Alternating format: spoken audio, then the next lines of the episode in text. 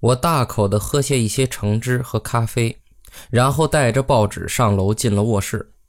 我害怕在菲佣面前打开报纸，当然，那第一页就是石油商赴聚会途中坠车身亡。报纸上这样写道：昨天午夜前不久，H.S. 纳德林尔的尸体在洛杉矶以北约两英里处的铁轨上被发现。头部和颈部受伤，他是西部管材供应公司驻洛杉矶代表，多年来一直是本地区石油界知名人物。纳德林尔先生昨晚早些时候乘坐北行列车前往斯坦福大学参加同学聚会，据信他随后从火车上坠落，最后被看见是在列车上的观望台。警方指出，他数周前发生骨折。认为可能由于他不习惯使用拐杖，从而导致他在观望台上失去平衡而坠车。四十四岁的纳德林尔先生出生于弗雷斯诺，毕业于斯坦福大学后进入石油业，成为长滩地区油田开采的先锋之一。之后，他活跃在信号山地区。最近三年，他负责西部管材供应公司的本地办事处。纳德林尔先生的遗孀。原为曼纳海姆家的菲利斯·贝尔顿小姐，女儿是罗拉·纳德林尔小姐。纳德林尔太太婚前是当地的维都哥健康研究院的护士长。报上就写了这么多。八点四十分的时候，纳迪打电话过来，说诺顿先生想要尽快见我。这表明他们已经知道了，而我也不用演戏。我只需要带着报纸进去，说是我去年冬天卖给这个人保险的。我跟纳迪说，我知道是什么事儿了，马上就去。我不知道怎么过完了一天。我想我已经向你介绍过诺顿和凯斯了。诺顿是公司的总裁，矮壮身材，大概三十五岁。他是在父亲去世后接手公司的，一直忙着模仿他父亲的办事方式，好像都没时间做别的事儿了。凯斯呢，是索赔部的头，是从旧体制中留任下来的。按照他的说法，小诺顿什么事儿都做不好。他身躯肥大，脾气坏，而且他还是个理论家，在他身边真让人头疼。但是可以说。在整个西海岸上，他是各家保险公司索赔部中干的最棒的。他是我害怕的一个人。首先，我得面对诺顿，告诉他我所知道的情况，或者说我应该知道的情况。我说了我是怎么向纳德林尔建议购买意外险的，他的太太和女儿是怎样反对的，以及我当晚怎样放弃了，而几天后又是怎样去他的办公室再试了一次，这将与他秘书的所见相吻合。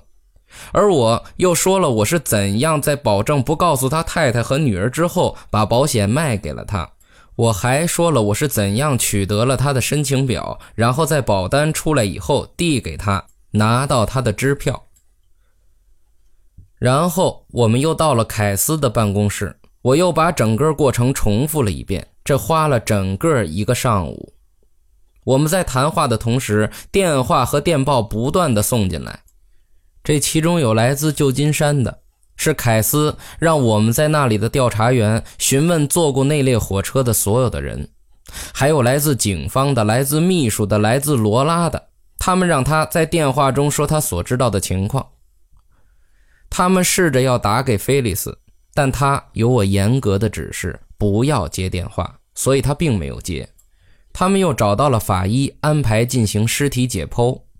保险公司通常都和法医有交情，这样他们想进行尸检就可以直接进行了。根据保单里的一个条款，他们可以要求进行尸检，但那就意味着要上法庭等法官的指令，而且就透露了死者是被保人，这样就把所有的事情都搞糟了。他们进行尸检都是静悄悄的。对于这个案子，他们必须要进行尸检，原因是如果纳德林尔是死于中风或心脏病，然后坠车，就不能再算是意外事故了，而是自然原因死亡。这样。他们就不用赔付了。下午的时候，他们拿到了检查报告，死因是颈部折断。他们得知这个消息以后，将死因审问推迟了两天。四点的时候，备忘录和电报已经堆满了凯斯的桌子，他必须得放一个镇尺在上面，不让他们飘落下来。凯斯擦着额头，正在发脾气，没人能跟他说上话。但诺顿很快开始越来越乐观。他接了一个旧金山打来的电话，对方名叫杰克逊。我听得出，这就是我在跳下火车前在观望台上打发掉的那个人。诺顿挂下电话以后，在所有的备忘录上面又添了一张，然后转向凯斯说：“哈哈，很明显是自杀。如果是自杀，公司当然也不用赔付，因为这张保单只保意外。所以我试探性的问道：是吗？”然后诺顿又向我解释道：“好看，我从头确认一遍。首先，他买这份保险秘密的办理，没告诉他的妻子和女儿，对吧？没告诉他的秘书，对吧？谁都没告诉。如果赫夫你用心一点，你可能就会知道。知道什么？呃，你先不必动怒，赫夫，但你得承认，这看上去很奇怪，对不对？这一点也不奇怪啊。”每天都在发生。如果他们想要为他买保险，却不让他知道，那才真的是奇怪呢。凯斯这个时候也应和道：“嗯，没错，别把赫夫也扯进去。”啊，不是凯斯，我要说的其实是，你看看赫夫的记录。就知道，如果有奇怪的事情，他一定是会注意到的，而且我们也会知道。你最好找找你自己手下代理人的问题。嗯，那好吧，跳过这点。他是在完全保密的情况下买了这份保险，为什么呢？因为他知道，如果他被家人发现了，他们就会明白他要干什么。他们知道他心里在想什么，这点我们可以肯定。然后我们去查他的账目和记录，就会发现问题在哪里啊？好了，下一点，他腿骨折了，对不对？却没有索赔，为什么？这很奇怪，不是吗？买了意外险，腿骨折却不去索赔，因为他知道自己要做这件事，担心如果索赔了，家人就会发现他有这份保险，将他阻拦住。我又问道：“那又怎样？那又怎样？如果他们打电话给我们，我们就会取消他的保单，不是吗？我们一定会取消的，我们会立即退还他未使用的保费。”他这点是知道的，他绝对不会冒险让我们的医生上门检查他的腿，把事情抖露出来，这可是重要的一点。继续。好，他编了一个借口要坐火车，他把妻子带到车站，他上火车把妻子打发走。妻子走了，他准备好了，但又遇到麻烦。车厢外的观望台上有个人，做这种事儿，他当然不希望身边有人，所以他要怎么办呢？他要先把他打发开。结果就编了一个故事，说票不在身上，留在手提箱里了。那个人一走开，他就跳下去了。那个人就是刚刚给我打电话的，名叫杰克逊，是去旧金山出差的，明天回来。而且他肯定的说，他提出要帮他去拿手提箱的时候，就已经感觉到他是想把他打发开了，但他只是不忍心拒绝一个瘸子。依我看呀，这事儿就可以下结论了，很明显是自杀，没有别的可能。那又怎样？呃，那就很简单了呀。我们的下一步就是死因审问啊。当然，我们不能出面，因为我们不能让陪审团知道他有我们的保险。呃，或许我们可以派一两个调查员去，就坐在那里旁听。超过这个度就不行了。但是呢，好消息是，杰克逊说他乐意出庭陈述他所知道的情况。这样的话，我们就有机会了。虽然仅仅是一线机会，但还是有机会就得到他自杀的裁定。啊，当然了，我们一次做一件事，先进行死因审问。你不知道警方会发现什么，我们可能在第一轮就能赢啊。凯斯又擦了擦额头，因为他太胖了，大热天真的很难受。他点起了一根烟，目光低垂，从诺顿身上移开，就好像诺顿是小学生。他不愿意当面表露出不屑，然后他说话了。我觉得这不是自杀。你在说什么？这很明显就是啊。这不是自杀。随后，他打开了书架，开始把一本本厚书扔在桌上。诺顿先生，这里是精算师关于自杀的论述，你拿去研究一下，就会对保险业有所了解了。哎，凯斯，我就是在保险业里长大的，好不好？你是在私立学校里长大的，格罗顿和哈佛。你在那些地方学怎么划船桨的时候，我就在研究这些表格了。你还是看一看吧。这里是按种族、肤色、职业、性别、地区、季节、时间分的自杀统计数字。这里呢是按自杀手段分的，有毒药、枪、煤气、溺水或者跳亡。这里是服毒自杀的一个次级分类，性别、种族、年龄、时间。这里呢是服毒自杀的另一个次级分类，氰化物、水银、土地宁。以及三十八种其他毒药，其中十六种已经不能再从药店里拿到了。你再看这里，就在这里，诺顿先生是跳亡的次级分类，从高处火车车轮下、卡车车轮下、马蹄下、蒸汽船下。但是这里成千上万的跳亡案例中，没有一个是从开动的火车尾端跳亡的。也就是说，没有人会用这种方法。可是没有人用过，它不代表就没有人可能会用啊？有可能吗？在尸体被发现的地点，那辆火车的速度至多每小时十五英里，可能有人真的为了要自杀从那里跳下来吗？呃，那这个人他有可能是冲出去的呀，他脖子不是断了吗？哈哈哈。别跟我开玩笑，他又不是杂技演员。那你想要跟我说什么？这件事没有猫腻。听着，诺顿先生，一个人买保险，一份因铁路事故身亡可获赔五万元的保险，三个月后他真的因铁路事故身亡，这不可能没有猫腻，不可能。如果是火车撞毁，还有可能。但也是非常可疑的巧合，非常可疑的巧合，不可能，这里边一定有猫腻，但绝对不是自杀。那你是什么意思？你知道我是什么意思？你是想说谋杀？我的意思正是谋杀。啊，等等一下，凯斯，等一下，让我先跟上你的思路。嗯。你有什么依据吗？没有，你一定有的。